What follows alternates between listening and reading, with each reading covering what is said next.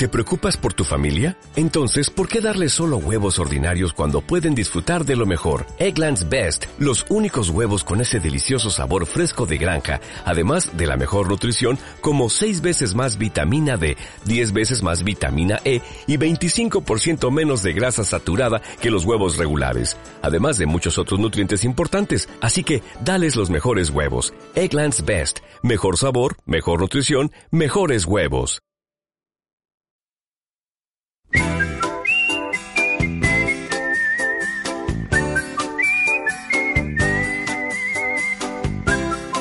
Voces en el Jardín, un programa de Consoni Radio en Azcuna Centroa, conducido por Alicia San Juan.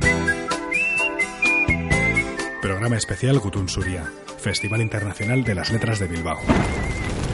Si mi biblioteca ardiera esta noche.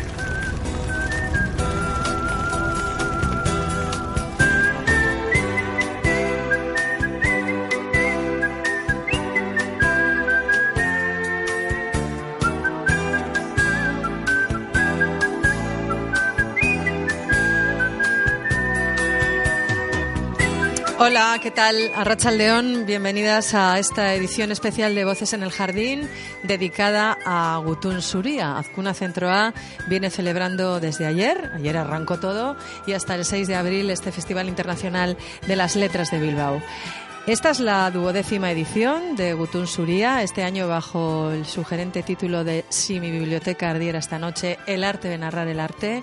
La primera parte de este título hace referencia al ensayo de Aldous Huxley, en la que se reflexiona acerca de, lo inútil que es mm, ver arder y quemar libros, quemar una biblioteca, porque los libros pueden volver a, poseerse.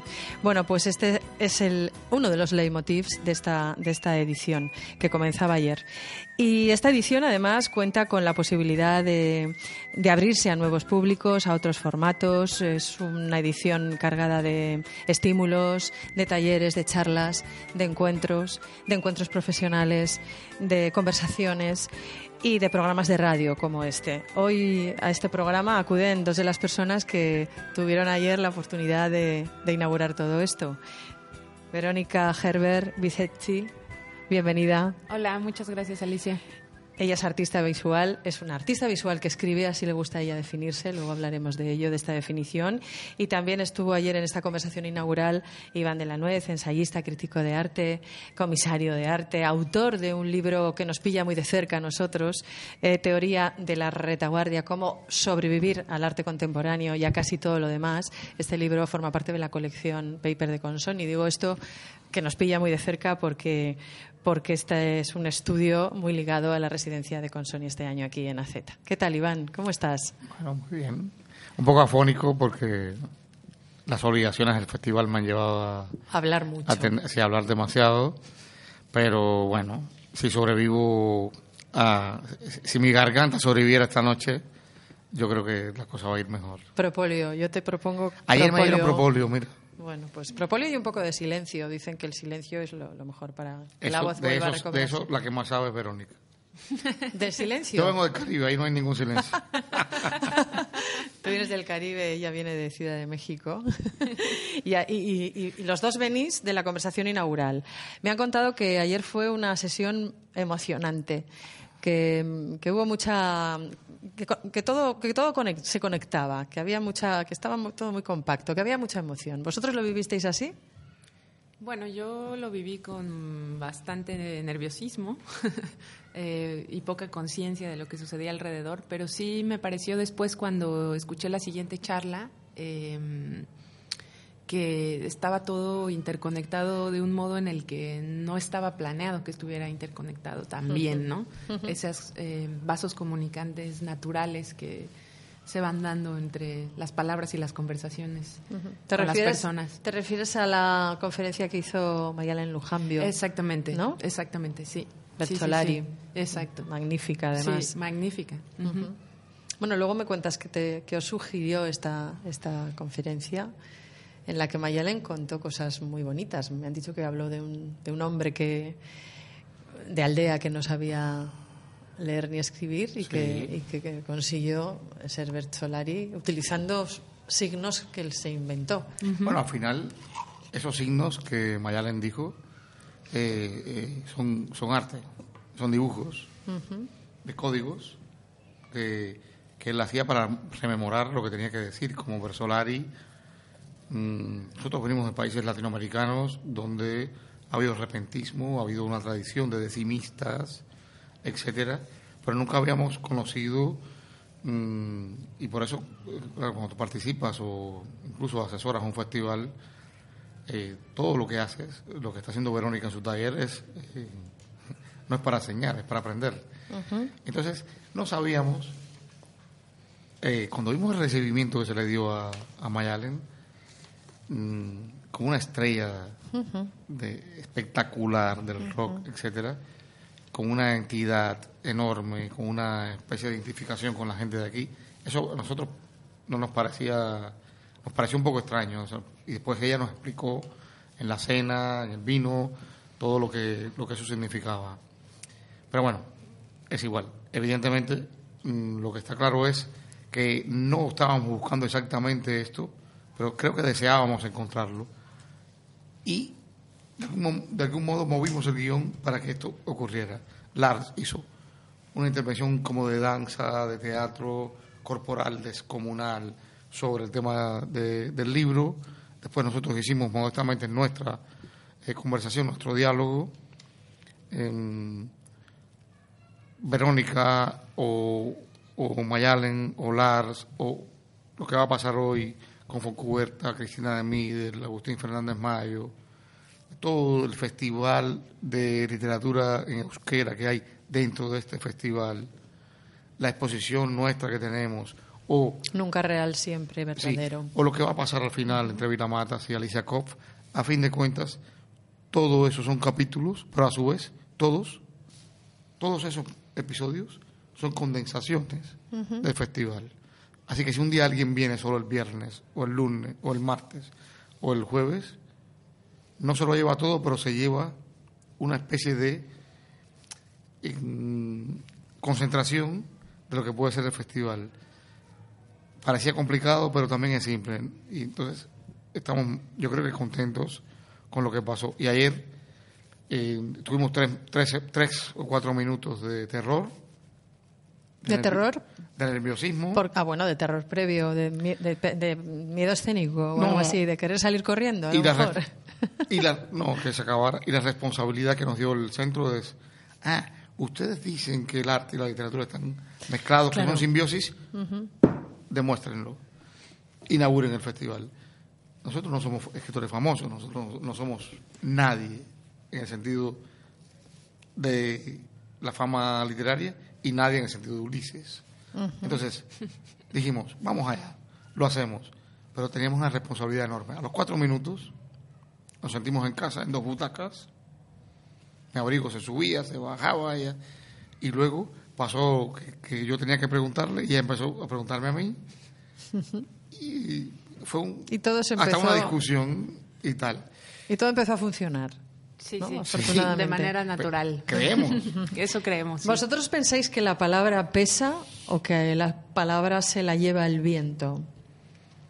Ambas, ¿no? Me parece. Eh, de hecho, una de las de, esos vasos comunicantes que yo noté anoche fue como justo no hablé también hace un momento del performance de Lars, pero para mí él ponía em, de forma muy clara con su performance que la palabra es cuerpo, que la palabra es archivo, que la palabra es em, objeto que la palabra es em, también pensamiento, ¿no? Y después, bueno, nosotros hablamos de las palabras y las imágenes y del silencio, de la estructura del lenguaje, etcétera, y al final Mayalén empezó, recuerdo su conferencia diciendo que la palabra en realidad es ya una imagen porque es una estampa de un sonido. Entonces, todo es imagen de algún modo y todo es palabra, ¿no? Una cosa así. Entonces, creo que eh, de tu pregunta creo que ambas cosas, ¿no? La palabra depende en qué se comporta. Hay un artista que a mí me gusta mucho que se llama Ulises Carrión, que es mexicano, bueno, eh, eh, murió. Y él, eh, para explicar el chisme, hablaba de que la palabra pues tiene también distintos modos de comportarse, ¿no? No siempre es igual. Tú, Iván, que estás muy, que escrutas lo contemporáneo, que te, lo miras, lo estudias, tratas de sacar conclusiones, lo analizas. ¿Crees que, que el virtualismo es una forma de expresión contemporánea? Sí, pero no porque lo crea yo. Ayer eh, Mayalín dijo una cosa descomunal que a mí me costó 30 años en el mundo del arte para escribir eh, teoría de la retaguardia, que es como mi vomitona eh, contra un mundo en el que he estado y, contra mí mismo también. Y es que ella dijo, esto es contemporáneo, pero no es arte contemporáneo. O sea, el arte contemporáneo se, ha construido, y lo digo yo en el libro, en un sistema en mayúsculas que se convierte en algo eterno. Lleva 100 años de Duchamp hasta aquí. Pero, decía Blanchot, volvamos al lugar de las palabras, al lugar originario de las palabras. Lo contemporáneo es lo que nos está pasando ahora a los tres aquí mismo, a nosotras tres. Entonces, bueno, pues perfecto. Entonces, no lo digo yo, lo dijo ella. Ella es enormemente contemporánea, pero no porque pertenezca al arte contemporáneo, crearía eterna. No, es el juego de la instancia la que nos hace ahora mismo disfrutar de esto hasta el, hasta el último límite, porque tres minutos después no sabemos qué pasará. Esa es la gran magnitud y el gran misterio de lo contemporáneo. Lo otro es un negocio, un negociado del arte, etcétera, que no tiene ningún sentido y que está para mí liquidado. En mi libro yo digo, el arte contemporáneo está muerto. Eso no da más. No estoy hablando del arte, ni de lo contemporáneo, sino de una magnitud que se llama arte contemporáneo. Bueno, tanto Iván como Verónica eh, están aportando a esta edición de Gutun Suria sus palabras, su conocimiento, su pensamiento de diferente manera. Ayer en una conversación inaugural. Pero, Verónica, tú has estado impartiendo un par de sesiones de, un taller del que me gustaría que también nos hablaras, ¿no? Un taller que, va encabezado con, con esta frase: la destrucción de las palabras es algo hermoso. Cuéntanos cómo, cómo ha ido y qué, qué te llevas ¿no? de, esta, de esta experiencia, porque supongo que estos talleres en los que está uno en contacto con la gente, pues reportan, reportan. No sé si mucho o poco, dependerá, ¿no? Pero cuéntanos cómo, sí, claro que sí. Eh, bueno, fue una experiencia increíble. Eh, para mí, dar talleres y entrar al salón de clases es estar constantemente poniendo los pies en la tierra, ¿no? De las cosas que, que uno va por ahí pensando, escribiendo y tal. Eh, al final solamente en ese lugar yo he encontrado que alguien me devuelva un poco de, realidad, ¿no? Em, y este, eh, bueno, en lo que terminó fue el taller fue en un audio de un performance sonoro que hicimos entre todos, después de reflexionar sobre cómo podría ser un lenguaje del futuro. Em, esa reflexión que ellos hicieron la convirtieron a poesía futurista, siguiendo las reglas de escritura de la, de la poesía futurista, y terminamos con un largo poema eh, futurista sobre el lenguaje del futuro, y les pedí a cada uno que lo leyeran y los grabé leyendo eh, para que cada poema de cada uno constituyera un enorme poema futurista sobre el lenguaje del futuro. Y el título viene de la adaptación cinematográfica del libro 1984 de George Orwell, y bueno, es el momento, digamos, en el que se está hablando y discutiendo sobre la neolengua en 1984, en la, en la novela y en la película. Y aunque allí tiene otro objetivo, la idea de la destrucción de las palabras es otra, es más bien la de la policía del pensamiento, la de la destrucción absoluta, ¿no? Em, es em, la de que la gente deje de pensar, en realidad. Y aquí es más bien imaginar lo que no conocemos, lo que todavía no sabemos, y que ese es uno de los espacios, me parece, donde la literatura y las artes visuales juntas o hibridadas pueden ser útiles, ¿no? Para imaginar lo que todavía no podemos imaginar, ¿no? Antes, al comienzo de esta, de esta emisión, eh, en la presentación, decía que tú eres artista visual que escribe. Lo tengo subrayado casi con negrita y cursiva porque es así como tú te defines y como te gusta que te, definan ¿no? cuando te presentan. Tú no, eh, no podríamos hacer una división clara y decir, eres escritora y también artista visual. Sí, Hay una diferencia grande entre ambos conceptos. Explícanosla, Verónica. Sí. Eh, sí, soy un poco obsesiva con esas cosas y también con la, con mis, con que se respeten mis dos apellidos, porque tienden a quitarme el segundo siempre, como que basta con el primero, pero ese es el de mi papá y a mí siempre me falta el de mi mamá, pero bueno, esa es otra discusión. Em, sí, soy un poco obsesiva también con esa definición. Creo que tengo un sufro con constancia del síndrome de la impostura, ¿no? Y no me parece que yo sea una escritora, eh, es decir, no no termino de sentirme cómoda con esa etiqueta. Me parece que soy un artista visual que escribe. Eh, es el ejercicio más eh, transparente que puedo hacer respecto de pensar cómo me formé, que es, eh, es muy simple, en realidad es bastante bobo, ¿no? En realidad, pues me formé como artista visual, estudié en la Escuela Nacional de, Escultura, Pintura y Grabado, La Esmeralda, en la Ciudad de México, y después empecé a escribir. La escritura estuvo siempre sobre las imágenes, pero después em, empecé a escribir con más seriedad y eh, publiqué un par de libros. El primero es un libro de mm, puro texto, únicamente tiene texto, pero lo, que trata de hacer ese libro es llamar a las imágenes a través del texto en una especie de éfrasis contemporánea. Em, y em, allí me di cuenta que lo que yo hacía era más bien escribir, escribir lo cual no necesariamente te hace escritor, ¿no? Entonces yo escribo, pero desde las artes visuales, ¿no? Ese es como el lugar en el que me posiciono por ahora, ¿no? Eh, y por eso es artista visual que escribe, ¿no?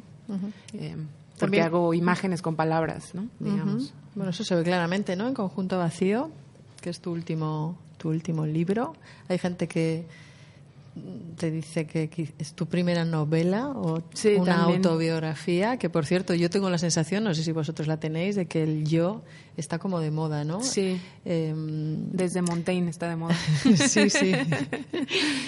bueno, y la autoficción, que es un concepto del que también me gustaría que, que me dijerais qué opináis, porque no sé si la ficción, una vez de que la ficción entra en un, en un libro, eh, la, la ficción lo invade todo y no hay manera de, saber qué es verdad y qué es mentira, ¿no? Por eso lo de la autoficción, o es ficción o no es ficción, o creéis en la autoficción. Bueno, yo, que es posible. Yo he sacado un artículo para contra el autobombo en el mundo del arte, o sea, en la literatura se llama autoficción, en, las imágenes hemos llegado al selfie. Mm, sinceramente no me interesa mucho esa, esa historia. Mm, desde luego uno siempre escribe desde la posición en la que está. Mm, en mi caso, encontrar a Verónica fue para mí algo muy especial, porque yo no soy ni curator, ni, ni escritor, ni nada, no me interesa nada de eso, pero sí soy un ensayista. Un ensayista es alguien que no sabe lo que es exactamente y está buscando, está yendo hacia algún lugar. O sea, mis exposiciones, mis libros, esta charla que estoy teniendo contigo, la asumo desde ese, desde ese, lugar, desde esa posición. Yo estoy ensayando algo en el sentido literal de la palabra, porque creo que lo que nos conecta a Verónica y a mí y a todos los que estamos y todas en la exposición o en el festival es que nosotros estamos experimentando algo que no es la función final, es un ensayo. Y un ensayo es un borrador, eh, un, un dibujo previo, es un simulacro en el sentido de los militares, es el plano del arquitecto, en fin, un ensayo es ese espacio donde aún tú no has llegado al lugar que se supone que es el colofón o que en el sexo sería el orgasmo que tú como chica y chico ya lo han trabajado. Sí, tenemos una canción que se titula Un, dos, tres, orgasmo. Ya, ya, yo sé esas cosas también. ¿eh? Claro. No, vengo aquí desprovisto de... Tú vienes muy informado también. Claro que sí. Entonces, esa es la historia. Es decir, los preliminares, nosotros nos, nos manejamos en los preliminares de las historias. Y entonces, eso es lo que me ha hecho conectar con todas estas artistas, estos artistas, estos escritores que se mueven en, esa, en, ese, magma extraño que es eh, voy hacia un lugar, pero no exactamente. O sea, los Beatles grababan sus ensayos y por algo lo hacían. ahí estaba, había cosas que no van a pasar. La gente se acuerda de Maradona entrenando. Decían, nunca he visto un futbolista igual. Porque, pero en el entrenamiento. No, no, después lo que pasa en el espectáculo es otra cosa. Y bueno, eso es un poco mi, mi posición muy parecida a la de ella. Yo me considero simple y llanamente un ensayista, pero no para darle envergadura a, a ser ensayista o darle a bolengo, sino simplemente decir, yo soy un tipo que practica para llegar a, a otro lugar.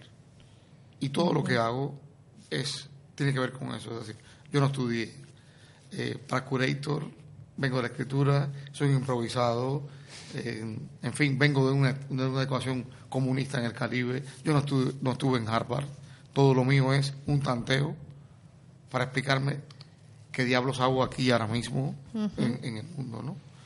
Y eso es un poco lo que, cuando encontré lo que hace Verónica, me hizo eh, aprender mucho, porque dije, bueno, aquí hay una fusión natural, sincera, honesta, de varios mundos, pero que necesaria, no necesariamente vienen a darnos una respuesta. Por ejemplo, me llama mucho la atención de ella que tiene una, una serie, unas militancias políticas, no se lo pregunté anoche, pues se me olvidó, hoy se lo querría preguntar.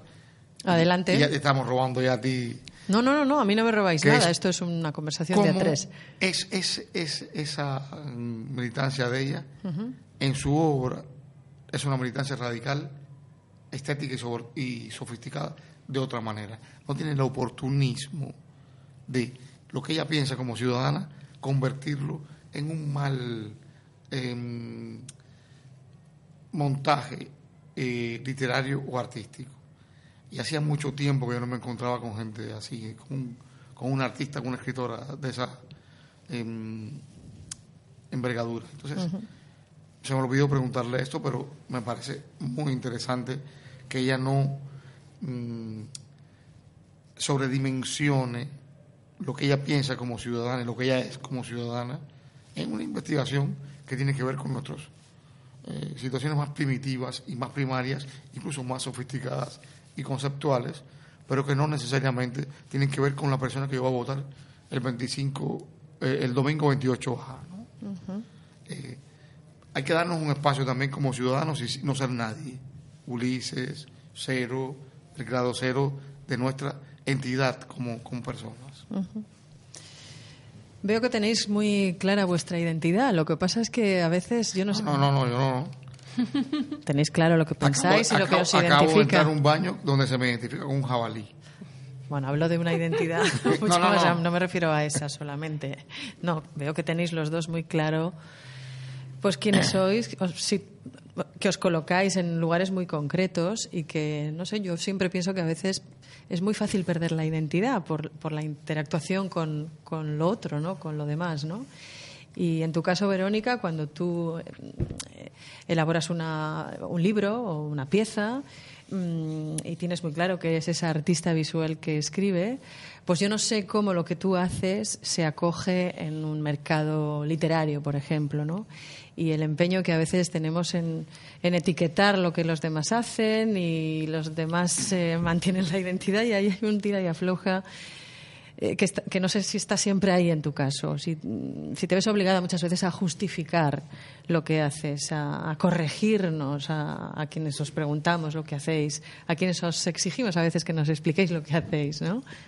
Sí, supongo que hay una parte allí que eh, es complicada porque cuando tienes claro que estás parado en otro lugar, pero los demás, eh, para los demás es más cómodo seguir un poco la norma de los gremios, por decirlo de alguna forma, eh, es difícil porque hay que estar allí diciendo, no, es que esto no es una novela, ¿no? No, es que yo no soy escritora y artista, no, es que yo... Y sí, yo creo que al final el problema de eso es que uno acaba como un pesado total, ¿no? Así como, ¡ay, qué pesada es esta artista, ¿no? Eh, pero bueno, fuera de eso, eh, no creo que tu pregunta esté tan lejos de lo que decía Iván, voy a tratar como de juntarlo un poquito. Eh, a mí me parece que pensar el lenguaje y ser, eh, la manera más radical de pensar el lenguaje es eh, y más política es justo eh, trabajar en sus límites, ¿no? Eh, y eso es un poco lo que yo me he dedicado a hacer desde las artes visuales a repensar los límites de lo literario, ¿no? Eh, y jugar con ellos. Y creo que eso es una postura política para mí. Es no es contestataria, no es arte político, pero no se me ocurre una cosa más política que el lenguaje, ¿no? el lenguaje es con lo que pensamos, es lo que organiza nuestros, nuestras ideas, nuestro pensamiento. Em, una escritora hace poco para un proyecto que hice me decía que la sintaxis, la palabra sintaxis viene del, del ejército y que es una forma en la que el ejército se organiza. Y entonces el lenguaje está militarizado por la sintaxis de alguna forma y que la única que ella siente que algunos de mis proyectos o en particular del que ella estaba hablando que se llama el vocabulario B estaba tratando de desmilitarizar el lenguaje ¿no? y qué más político que eso podría haber. Pero claro es, un poco lejano en términos de lo que entendemos como político en el arte contemporáneo. Em, y eso pero había una cosa más que te quería decir que ahora se me escapó. Mm, pero bueno espero que regrese. De algo que me acabas de preguntar. Eh, Mm, pensemos, yo te hablaba de, cómo a veces eh, lo que uno hace, eh, la identidad de lo que uno hace, eh, no hay que ah, bajar la guardia. Ya me acordé, tienes razón. No hay que bajar la guardia. Sí, lo más bonito que me han dicho de, o bueno, lo que yo, mm, una de las cosas que más atesoro que me han dicho de Conjunto Vacío, este libro que se publicó en España gracias a Pepitas de Calabaza, es que es una pieza in situ es una instalación in situ en el campo de la literatura.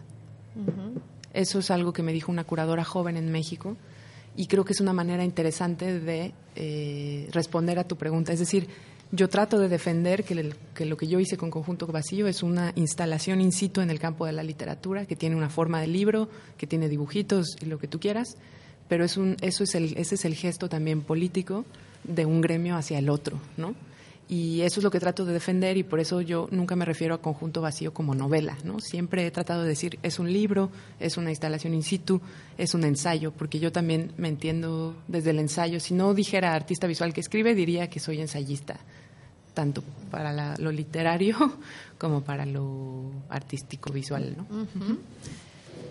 Estabas asintiendo, Iván. Sí, claro. Y, expresándote con las manos. Yo estoy aprendiendo tremendamente. no sé si querías decir algo. No, no, me parece perfectamente lo que ella dice.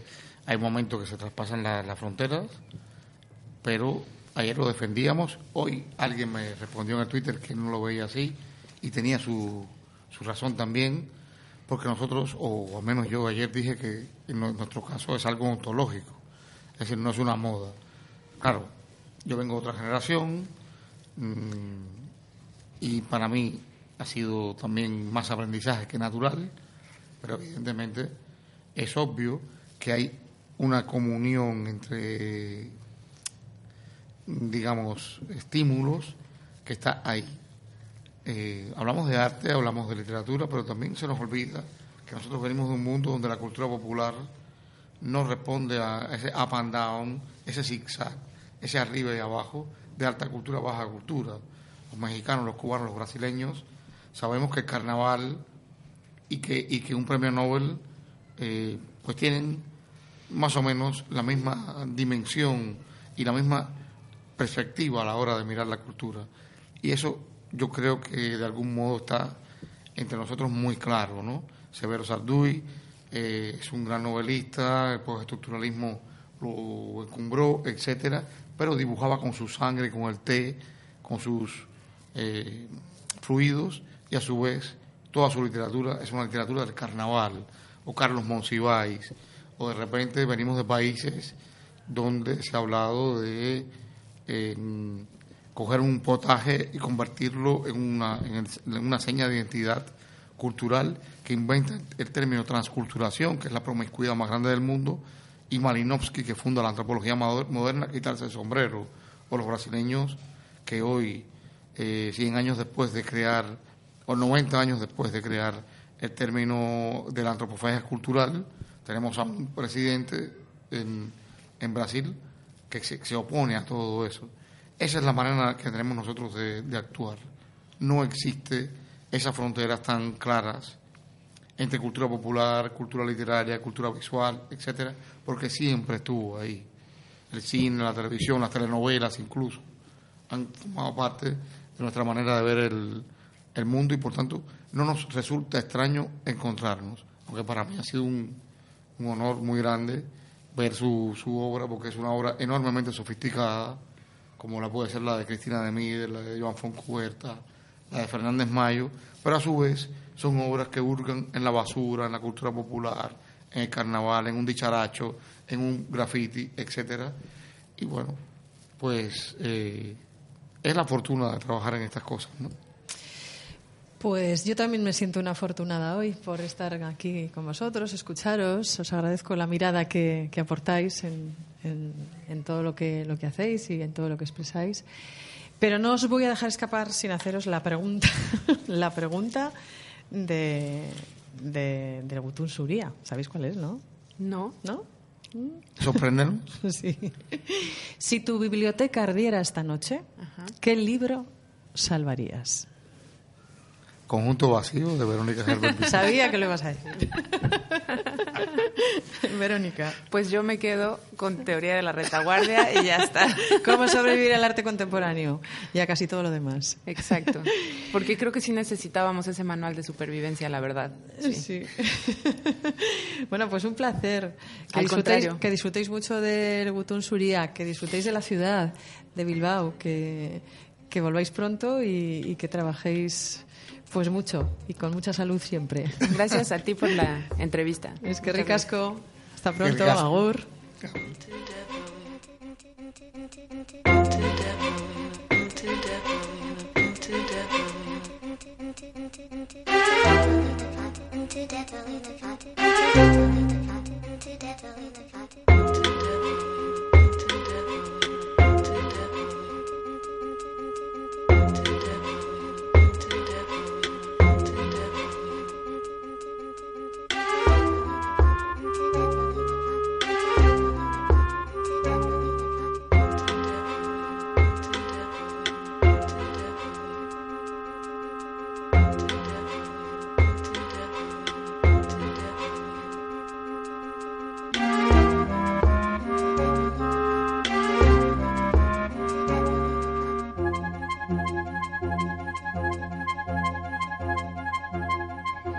Especial Gutun Suria, Festival Internacional de las Letras de Bilbao.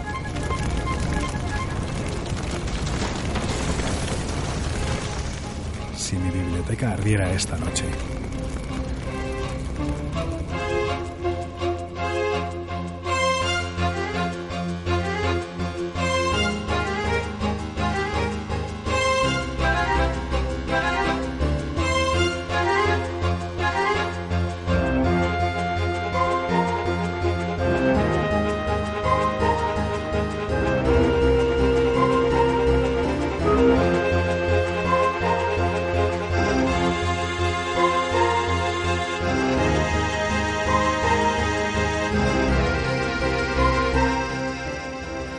Bueno, pues nosotros seguimos aquí en el estudio con Sony Radio con eh, Azcuna Centro A en esta emisión especial Gutun Suría de Voces en el Jardín, recibiendo, despidiendo a gente que está implicada en esta edición.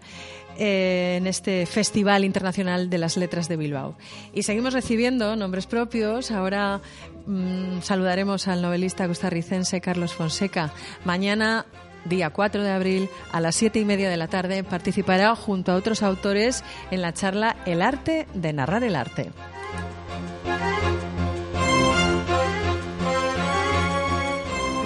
Carlos Fonseca es autor de dos novelas, Museo Animal y Coronel Lágrimas. Y ya está aquí con nosotros. Hola Carlos, ¿qué tal? Arracha León, bienvenido. Muchas gracias. ¿Cómo estás? Alicia. Todo bien, súper contento de estar en Bilbao por primera vez. Bueno, creo que te has estado dando una vueltita por ahí. Impresionante. No sé si conocías Bilbao, supongo que. No sé si sí o no. No, no, no. No, no, no lo conocías. Primera vez. Bueno, ¿y qué impresión te ha dado como ciudad? Impresionante. Bilbao. Bueno, el centro, que fue lo primero que he visto, ya acabo de llegar a las dos y media de la tarde, entonces eh, no he visto tanto, pero impresionante el centro y, y, ya viendo la programación que tienen para el festival, realmente ando muy emocionado. Uh -huh. Bueno, mañana te veremos, te escucharemos eh, hablar junto con otros, con otros autores bajo un sugerente título, ¿no? El arte de narrar el arte.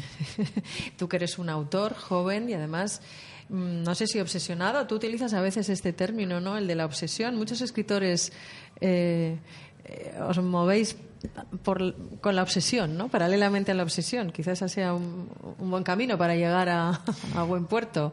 No sé si esta es una motivación que se repite en ti mucho. el de obsesionarte con las cosas. Claro, yo creo que soy muy obsesivo. Yo creo que, como mencionas, es una gran metáfora para pensar la novela y la escritura, ¿verdad? Todos los escritores tenemos nuestra ballena blanca, nuestro Moby Dick, y de alguna manera así es la única manera en que que nos mantenemos escribiendo y, siguiendo esa, esa, ballena blanca hasta llegar al final de la novela, ¿verdad? Entonces creo que la metáfora de la obsesión es una forma de pensar en, la escritura y es una forma de pensar eh, también en el arte. Para ti la relación de la literatura con el arte, con, con, distintas formas de arte, es un tema importante, ¿no? Es un tema central y, y en alguna entrevista que he leído de ti eh, haces referencia al momento en el que Bob Dylan eh, recibió el Nobel eh, de Literatura, con lo que eso generó, ¿no? Eh, con el debate paralelo que eso generó, ¿no? El Nobel levantó polvaredas en el mundo académico. Tú ahí tienes muy claro que, que ahí no hay, no hay una frontera, no hay una frontera, em, o si la hay es muy borrosa o muy fina, ¿no? Entre la literatura y el arte. Sí, claro, me, parece que la, producción actual más interesante es aquella que de alguna manera rompe todas las fronteras, que se atreve a, mezclar arte y literatura, que se atreve a mezclar arte y música, que de alguna manera se da cuenta que todas esas distintas disciplinas o esos distintos lenguajes, como ahora hablaban Iván y Verónica, son distintas maneras de acercarse al mundo de lo social, al mundo de los, de los debates contemporáneos. A mí me gusta mucho una, una cita de Don DeLillo en donde él dice, la escritura es una forma concentrada del pensamiento y de alguna manera me parece que, que una forma de ligar el arte y la literatura es a través de esa manera un poco conceptual de acercarse a la realidad y, ver ahí qué está pasando. Tu primera novela la publicaste con anagrama. Entraste por la puerta grande, ¿no, Carlos, en el mundo de la literatura. ¿Y y presentado como un autor con mucho con mucha proyección, un, autor revelación. ¿Cómo llevas esto? ¿Te pesa un poco? Eh, ¿Te, crea, mucha responsabilidad? ¿Te sientes halagado? afortunado. Fue una, bueno, fue una fortuna, ¿verdad? Fue una alegría brutal cuando, cuando me enteré y, bueno, fue gracias a también el trabajo de Ricardo Piglia, la generosidad de Ricardo Piglia, que apoyó el proyecto y, bueno, me siento siempre como en casa porque es una editorial que el catálogo tiene una serie de autores que de alguna manera creo que también vienen muy de, esa tradición de pensar la, la, frontera entre arte y literatura. Por ejemplo, uno de mis autores favoritos que va a estar en el festival es Enrique Vilamata. Ah, sí. ¿eh? Y que, bueno, tuvo toda esa trayectoria en, anagrama y es alguien que también de alguna manera nos ha enseñado a muchísimos narradores jóvenes de, de mi generación y de la generación anterior cómo, cómo moverse en esa frontera un poco eh, interesante entre el arte y la literatura. ¿Cómo te iniciaste tú en la literatura? ¿Con qué libros? ¿Con qué referentes?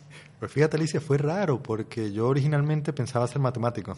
Ajá. Y, y, bueno, entré, entré al mundo por el lado de la matemática, miré una beca y después ya en la universidad fue donde yo dije, no, no, no, creo que voy a ser filósofo. Entonces pasé de la matemática a la filosofía. De repente me di cuenta que no me interesaba tanto la verdad como tal, la verdad filosófica, sino que realmente de los filósofos lo que me interesaban era la escritura, ¿verdad? Entonces me interesaba Sartre, me interesaba Nietzsche, me interesaba Wittgenstein, pero porque eran buenos escritores.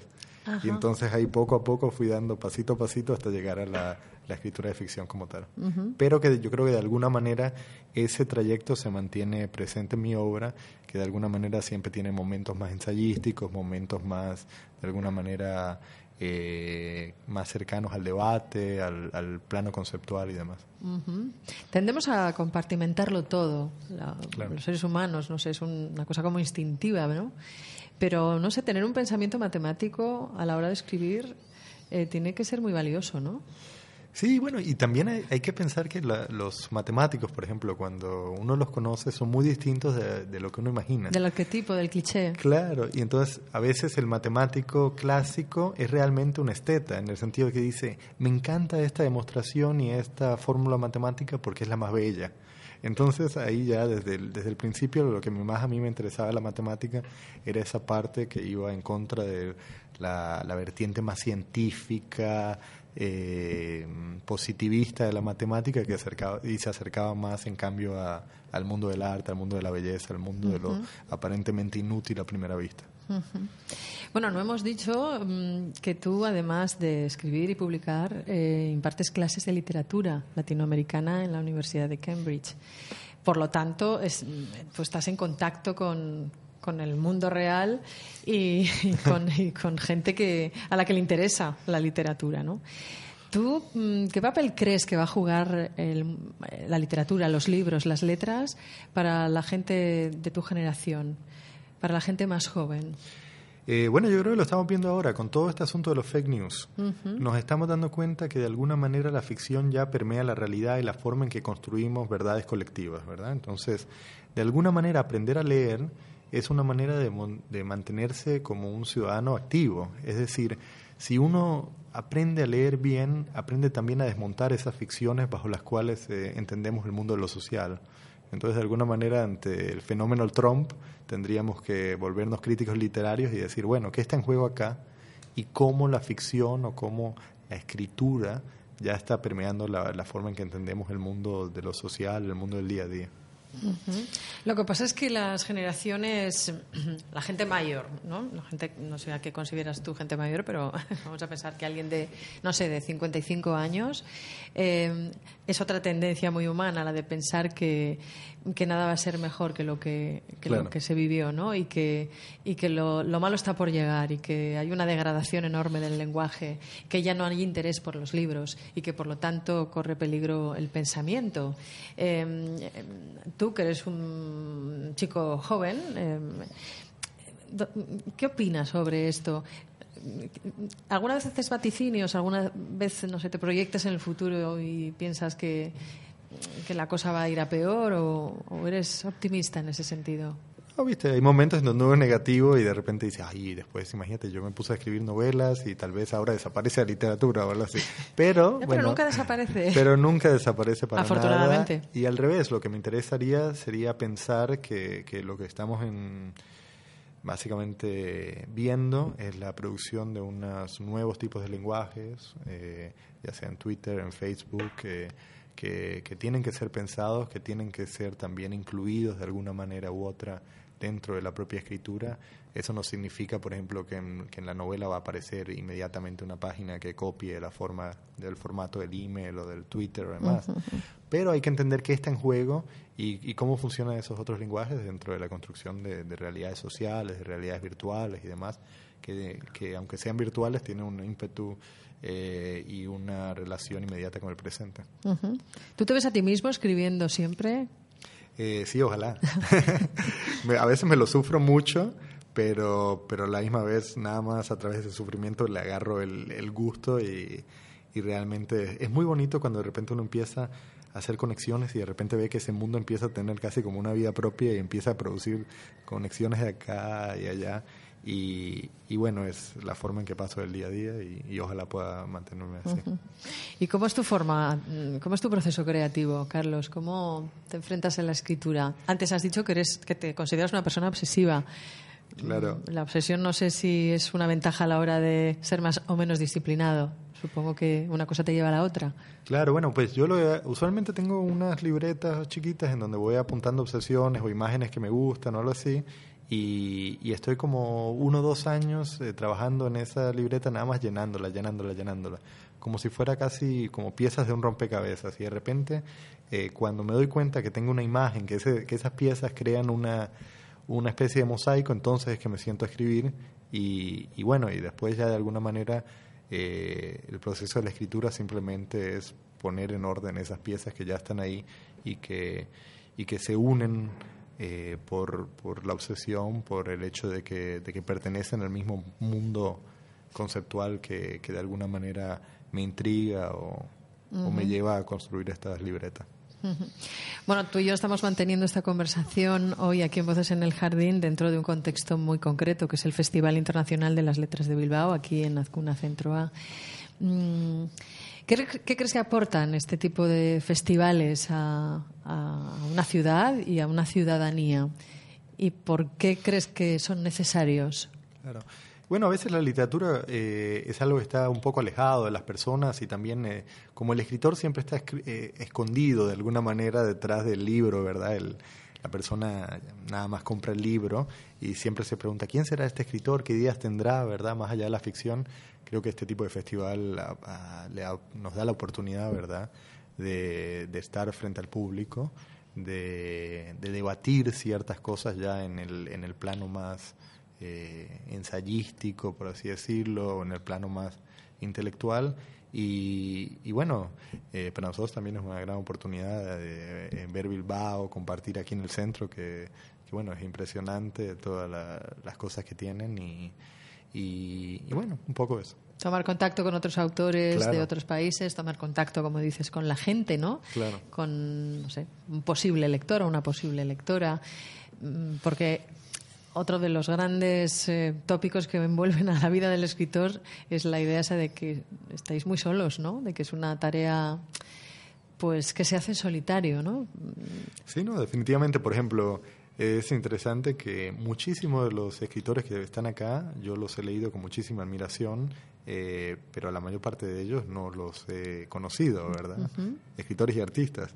Eh, y bueno, es la primera vez que, que podré conocerlos, que podré estar en, comunicación con ellos, en debate con ellos, y eso obviamente vale muchísimo. Bueno, ¿qué nos puedes adelantar de la charla de mañana? Eh, bueno, pues que estaremos hablando sobre, sobre arte y literatura y que creo que de alguna manera es en esa frontera que se define también la posición de la vanguardia y, como se define la posición de la vanguardia, se define la posición del arte y la literatura. ¿Y ahora qué estás haciendo? ¿Estás escribiendo? Mm, ¿Estás preparando algo nuevo? ¿Escribes en ruta? ¿O paras cuando vienes a festivales de este tipo?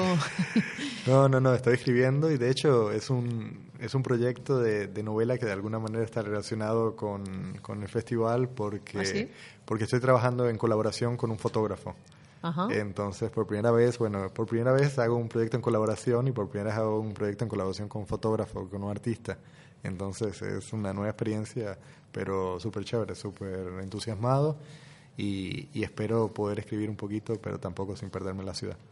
¿Hasta cuándo te quedarás por aquí, Carlos? Hasta el domingo. Hasta el domingo, o sea que tendrás tiempo de disfrutar plenamente de todo lo que ofrece el festival este año y también de, nuestra ciudad, ¿no? de Bilbao. A lo mejor te inspira para nuevas tramas y nuevas novelas. Bueno, te voy a hacer una última pregunta que también se la he planteado antes a, Iván y a Verónica, que es un poco la pregunta de, del festival de este año, ¿no? Si tu biblioteca ardiera esta noche, ¿qué libro salvarías? Carlos. Sí. Em, siempre pienso, cuando pienso en fuego, siempre pienso en William Faulkner, porque en sus novelas siempre hay fuegos y siempre de alguna manera los personajes están tratando de salvar algo del fuego. Así que me llevaría Absalón, Absalón de William Faulkner. Ajá, qué bueno. No es la primera vez que lo mencionas, es un libro de cabecera para ti, ¿no, Carlos?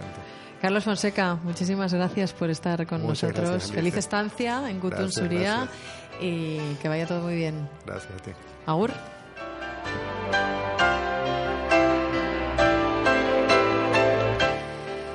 Cerramos aquí este primer programa especial dedicado a esta nueva edición de Gutun Suria aquí en Azcuna Centro A, pero vamos a volver mañana. Mañana a partir de las 6 de la tarde estaremos de nuevo con más voces, con más eh, opiniones y con más gente que está involucrada en este festival fantástico que estamos disfrutando con, con muchísima ilusión. Así que mañana nos volvemos a encontrar. Que lo paséis bien. Agur, Viararte.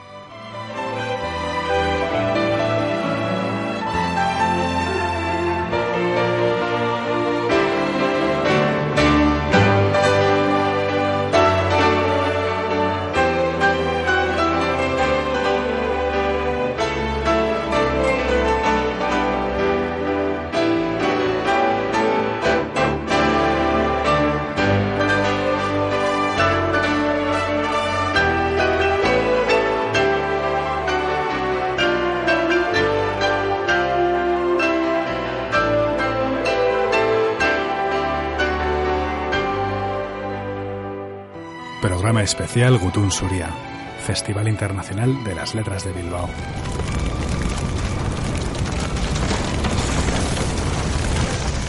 Si mi biblioteca ardiera esta noche.